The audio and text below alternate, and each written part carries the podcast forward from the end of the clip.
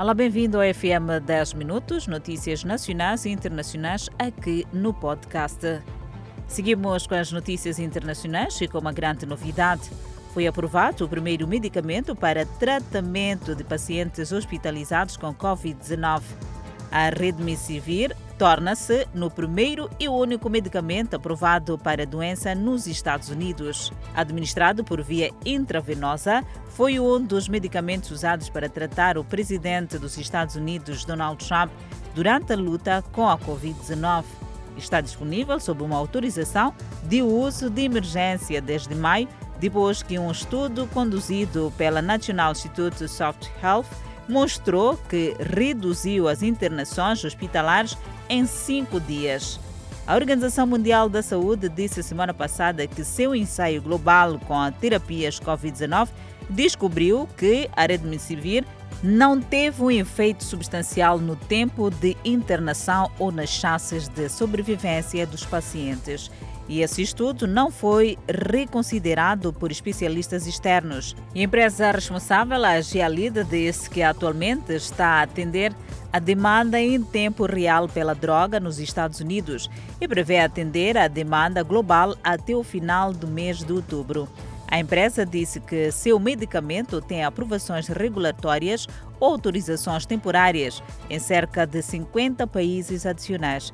Foi emitido também uma nova autorização do uso de emergência para Redmissivir para tratar pacientes pediátricos hospitalizados com menos de 12 anos que pesam o suficiente para receber o medicamento intravenoso.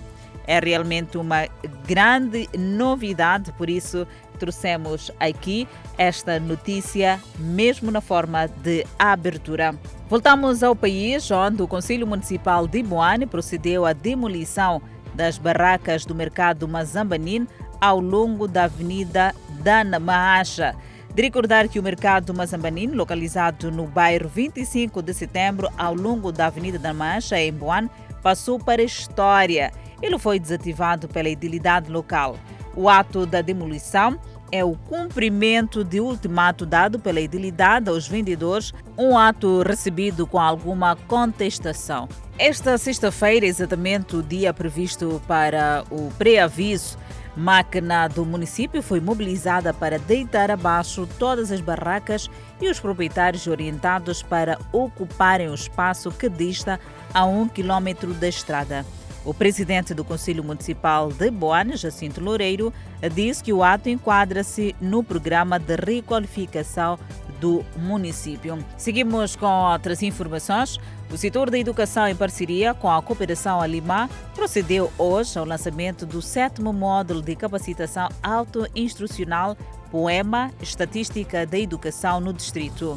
Um programa que vai contribuir para melhoramento e oferta educacional em Moçambique focado no desenvolvimento das capacidades do capital humano e disponibilização e utilização de dados estatísticos. E no ato do lançamento do módulo virado para o distrito, a ministra da Educação falou das mais-valias do programa que vai servir para esta melhor interação entre os técnicos da educação. E para Igmar Creide, da Cooperação Lima, através do Programa de Educação e a Unicef, GIS diz que é um sistema para melhorar o conhecimento e competência destes técnicos. É o setor da educação continuando a investir para todos, todos nós. Afinal de contas, é melhor saber preparar o nosso amanhã.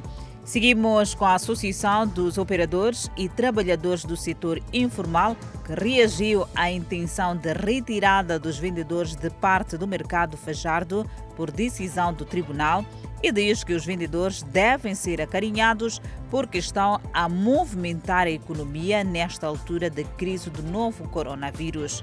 A decisão do tribunal de tirar parte dos vendedores do mercado Fajardo a favor de uma cidadã que se diz proprietária do espaço ocupado mexeu com a sensibilidade de vários segmentos da sociedade. Os vendedores continuam a exercer a sua atividade no que agradecem o apoio que têm recebido.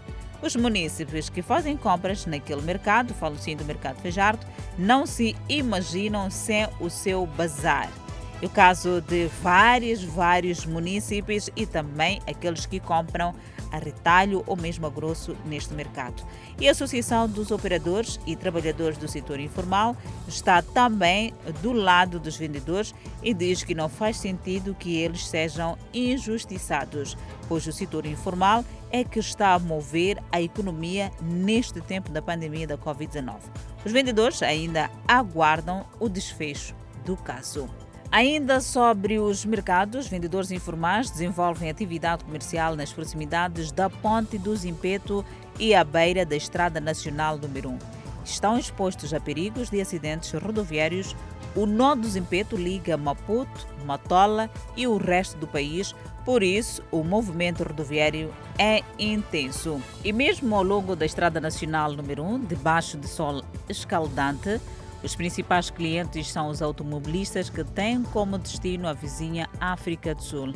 As vendedeiras, por exemplo, têm noção dos perigos que correm, mas dizem que a luta é diária pelo sustento não pode cessar. E um aspecto chama atenção aqui neste local, onde falo assim, dos que vendem ao longo da estrada número 1, falo mesmo ali no Zimpeto. A imundícia é o que também se pode verificar debaixo da ponte, indicativo de que não é um lugar para se estar. Literalmente debaixo mesmo da ponte, municípios ocupam a muralha sob vários pretextos.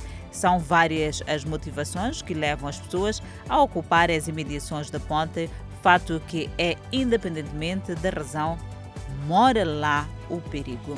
E a rede de comunicação Miramar continua a trazer aquilo que é a inovação em tempo recorde, trazer as tecnologias de informação para melhor encontrar os seus ouvintes, os seus telespectadores, os seguidores vão crescendo. É motivo para dizer muito obrigado a todos vocês que continuam a nos seguir. Os atores da próxima aposta da TV Miramar e telenovela Gênesis retomaram as gravações que tinham sido interrompidas pela pandemia da Covid-19. Há novas regras e medidas de proteção rigorosas, o que não diminuiu o entusiasmo da equipa. Só para deixar ficar um cheirinho, no cenário da próxima aposta da TV Miramar, os últimos ajustes nos bastidores, atores eufóricos com a retomada das gravações. Olhos atentos no figurino, na aparência do ator. Afinal, foram sete meses longe do set. As gravações da novela Gênesis voltaram com um reforço nos protocolos de segurança. O novo contexto de teledramaturgia inclui divisórias em acrílico, máscaras e álcool em gel. Quer saber mais sobre esta novela? É só acompanhar hoje, a partir das 19 horas e 45 minutos, mais desenvolvimentos.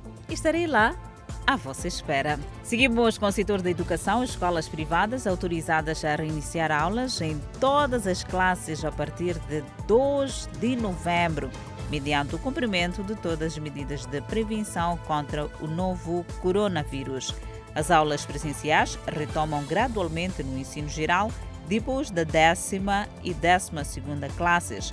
A 2 de novembro retomam os alunos da sétima no ensino público, que são mais de 500 mil alunos. Entretanto, os alunos do ensino privado estão autorizados a voltar todas as aulas presenciais a partir mesmo de 2 de novembro. Alguns pais encarregados de educação no ensino privado já preparam os filhos para eventual reinício das aulas. Mas, diferentemente do ensino privado, que maior parte apresenta condições para o reinício das aulas presenciais.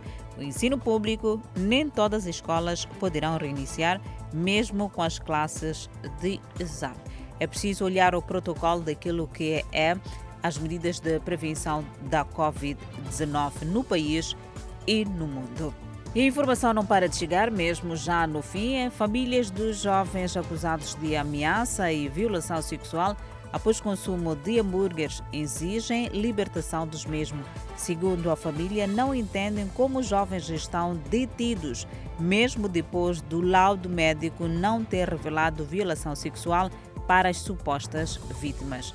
Esta é uma notícia a acompanhar e desenvolver quando forem 19 horas e 45 minutos no Fala Moçambique. Aguardamos por ti, Adelaide Isabel e também Clemente Carlos. Até lá.